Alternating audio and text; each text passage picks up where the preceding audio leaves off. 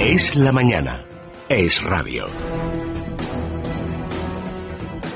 Prácticamente todos los medios de comunicación hablen con la noticia que se conocía ayer ese comunicado del Ministerio de Hacienda que llega varios días después de que se produjera todo el lío en relación a esa presunta venta de hasta 13 fincas por parte de la infanta Cristina. Emitían una nota que la verdad es que generaba incluso más dudas eh, a todo lo que está sucediendo porque decían que se trataba de un error en relación al DNI de la infanta que coincidía en según ese comunicado con el de otra persona, pero lo cierto es que las explicaciones no han convencido a ninguno de los implicados, ni a los eh, notarios. Hay que recordar que hay hasta cuatro notarías distintas implicadas en esa relación de terrenos, ni tampoco a la policía o los investigadores que afirman que es prácticamente imposible que un error de esta magnitud se repita además en tantas ocasiones. Hoy el diario El Mundo destaca en su portada precisamente que Cristóbal Montoro de momento no ha aclarado el enigma, es como lo denomina a toda esta cuestión, ni tampoco ha asumido responsabilidades porque no ha dimitido nadie de la agencia tributaria,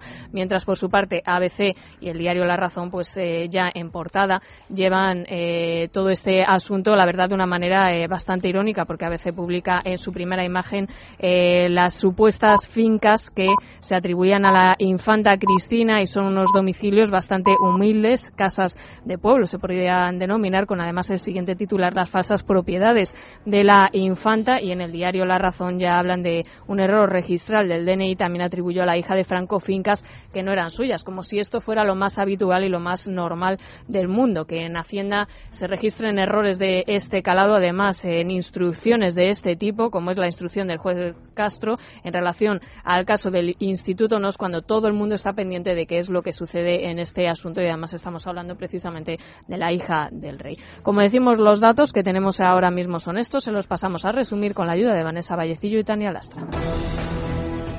El Ministerio de Hacienda sostiene ahora que la atribución de 13 fincas a la infanta Cristina fue un error con su DNI.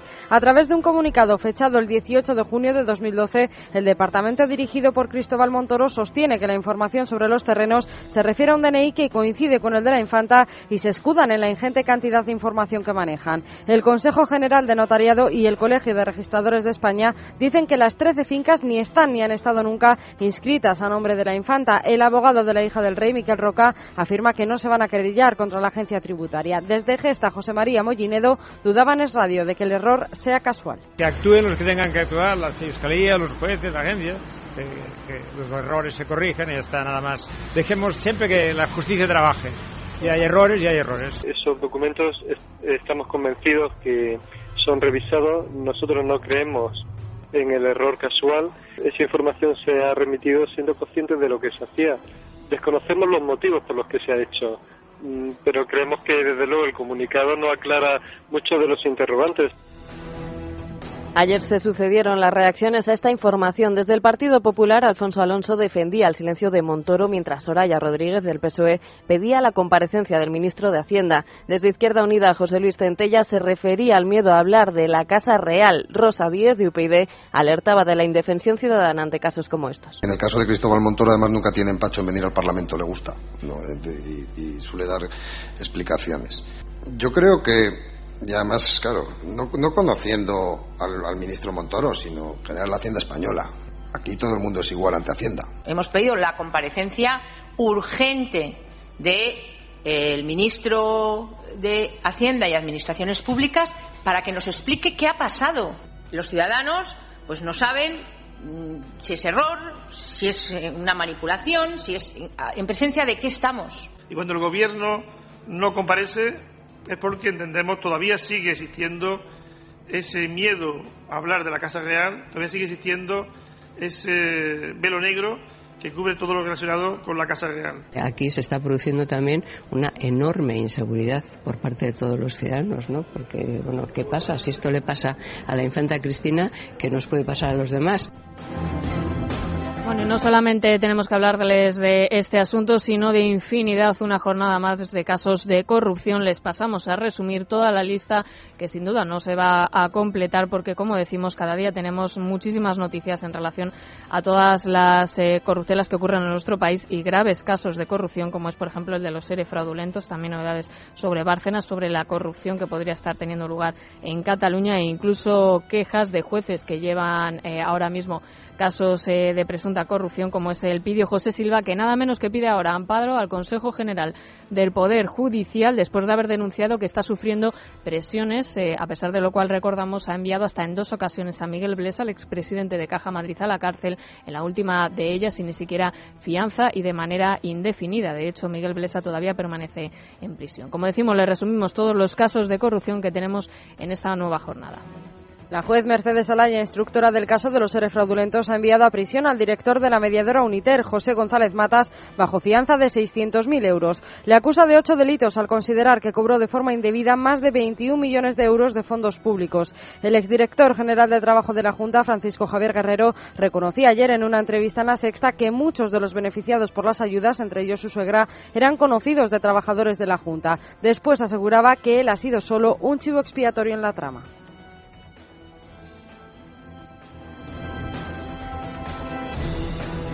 El líder de UGT, Cándido Méndez, respondió ayer a las informaciones publicadas por Libertad Digital sobre la organización sindical en Andalucía, diciendo que se trata de una campaña de desprestigio contra los sindicatos. En relación a los sobresueldos de 900 euros que cobraba toda la ejecutiva de UGT Andalucía, dice que se trata de indemnizaciones. Desde el Partido Popular, Carlos Floriano apunta a una posible malversación de fondos públicos después de que se conociera que el Partido Socialista de esta comunidad costeó 10.000 euros al sindicato para que asistieran a una manifestación en contra del gobierno de Rajoy. Alfonso Alonso también criticaba este tipo de prácticas. Escuchamos a Méndez y al portavoz del PP en el Congreso. Lo que en la Unión General de Trabajadores hay son indemnizaciones, indemnizaciones por, por kilometraje, indemnizaciones por, por dietas, etcétera, como en cualquier entidad o en cualquier actividad. No hay nada raro, ni nada ilegal, ni nada discutible en absoluto. Por tanto, pone ¿no? la mano sobre el fuego por sus No, yo, yo le digo lo que le he dicho. Eh, eh, es que a España tampoco le iba bien si los partidos que tienen que estar en la Cámara trabajando prefieren estar en las pancartas o pagando autobuses a los sindicatos. Eso no iba bien y, por tanto, yo creo que tienen que hacer ellos una reflexión crítica sobre esa actitud y esta nueva actitud que parece que se quiere tener de ahora vamos a ver si podemos trabajar juntos por un objetivo común y, como dice ahora Rubalcaba, ponerse todos la misma camiseta, etcétera, pues eso, todo eso está muy bien, ¿no? Eh, de pasar de poner las camisetas de, huelga a los sindicalistas a ponerse la camiseta eh, nacional para defender intereses comunes. El director del Servicio Catalán de la Salud, Josep María Padrosa, ha contratado los servicios de seis empresas privadas de las que él mismo se ha apoderado. Según el diario El País, el año pasado estas seis firmas facturaron 14 millones a costa del organismo público de salud.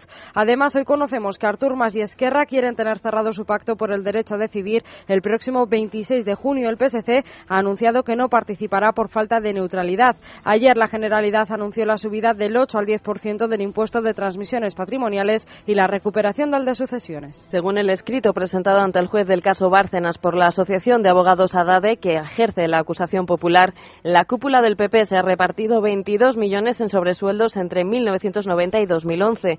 Los datos están extraídos de la contabilidad del PP y de la documentación remitida por la agencia tributaria. ADADE reclama al juez Ruz que requiera a los dirigentes populares sus declaraciones de la renta correspondientes a dicho periodo para comprobar si cumplieron con sus obligaciones fiscales. El juez Elpidio José Silva, instructor del caso Blesa, ha remitido un escrito al Consejo General del Poder Judicial en el que solicita amparo ante las presiones que dice sufrir desde distintos ámbitos. Fuentes del órgano del gobierno de los jueces señalan que en su escrito el juez dice que sufre injerencias en su trabajo por parte de la Fiscalía de Madrid, de miembros del propio Consejo y de periodistas. La petición será estudiada en comisión permanente por el Consejo, pero la secretaria del órgano de los jueces debe emitir antes un dictamen. El Congreso debatirá hoy la propuesta de UPyD para reducir el número de aforados después de que el PP aplazará la iniciativa para la sesión de control de esta mañana. El PSOE ha anunciado que votará en contra después de haber presentado una enmienda a las propuestas sumándose parcialmente al contenido. Los socialistas dicen ahora que fue un error y decidieron desvincularse de la propuesta. Sánchez Gordillo ha anunciado más ocupaciones y asaltos a supermercados. Ayer ocupó junto a un centenar de miembros del Sindicato Andaluz de Trabajadores la finca de Mario Conde sin que se produjeran incidentes. Conde consintió la ocupación el mismo les esperó a las puertas de la finca y les permitió la entrada. Ya en el interior mantuvo una conversación con Gordillo y con Cañamero. Los jornaleros permanecieron en la finca hasta el mediodía, comieron allí y se marcharon poco después. José Bretón mantuvo ayer ante el tribunal su versión de que perdió a sus, a sus hijos en el parque durante un descuido. En todo momento habló de sus hijos como si estuvieran vivos. Me quieren con locura, dijo. Por primera vez, Bretón dijo haber visto una columna de humo procedente de una parcela situada detrás de la casa. El juicio al que están citados 98 testigos, entre ellos 46 peritos, se prolongará durante todo el mes. Barack Obama, de visita en Alemania, se reunirá hoy con Angela Merkel, donde tratarán la posibilidad de armar a los rebeldes sirios o el espionaje estadounidense en Europa. Berlín quiere explicaciones y dice ver con escepticismo y reticencia lo ocurrido. Estados Unidos ha anunciado que se reunirán la próxima semana en Doha con dirigentes talibanes para iniciar negociaciones de paz. Se exige a los talibanes la ruptura de sus relaciones con Al Qaeda, poner fin a la violencia y aceptar la constitución afgana.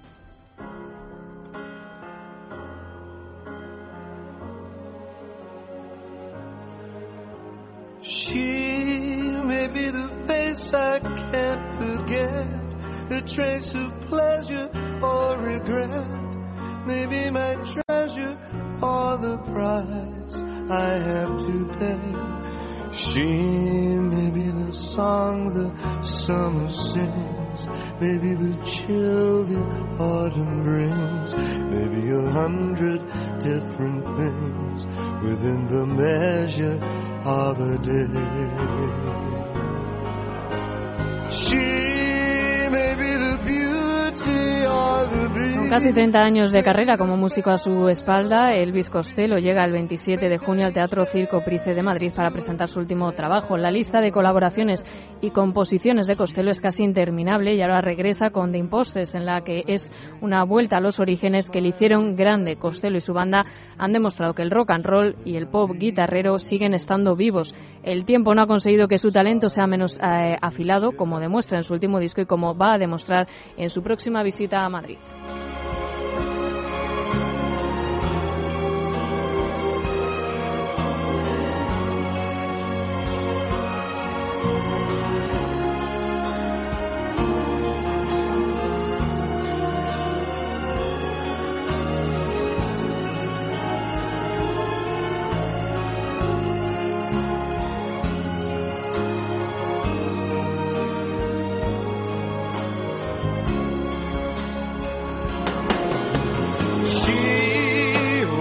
Seems so happy in a crowd whose eyes can be so private and so proud. No one's allowed to see them when they cry. She may be the love that cannot hope to last. May come to me from shadows of the past that I remember till the day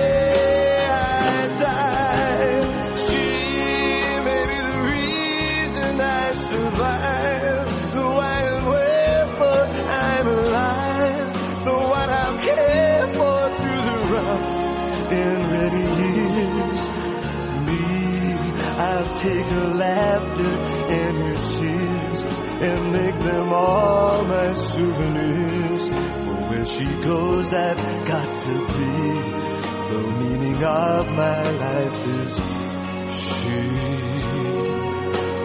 She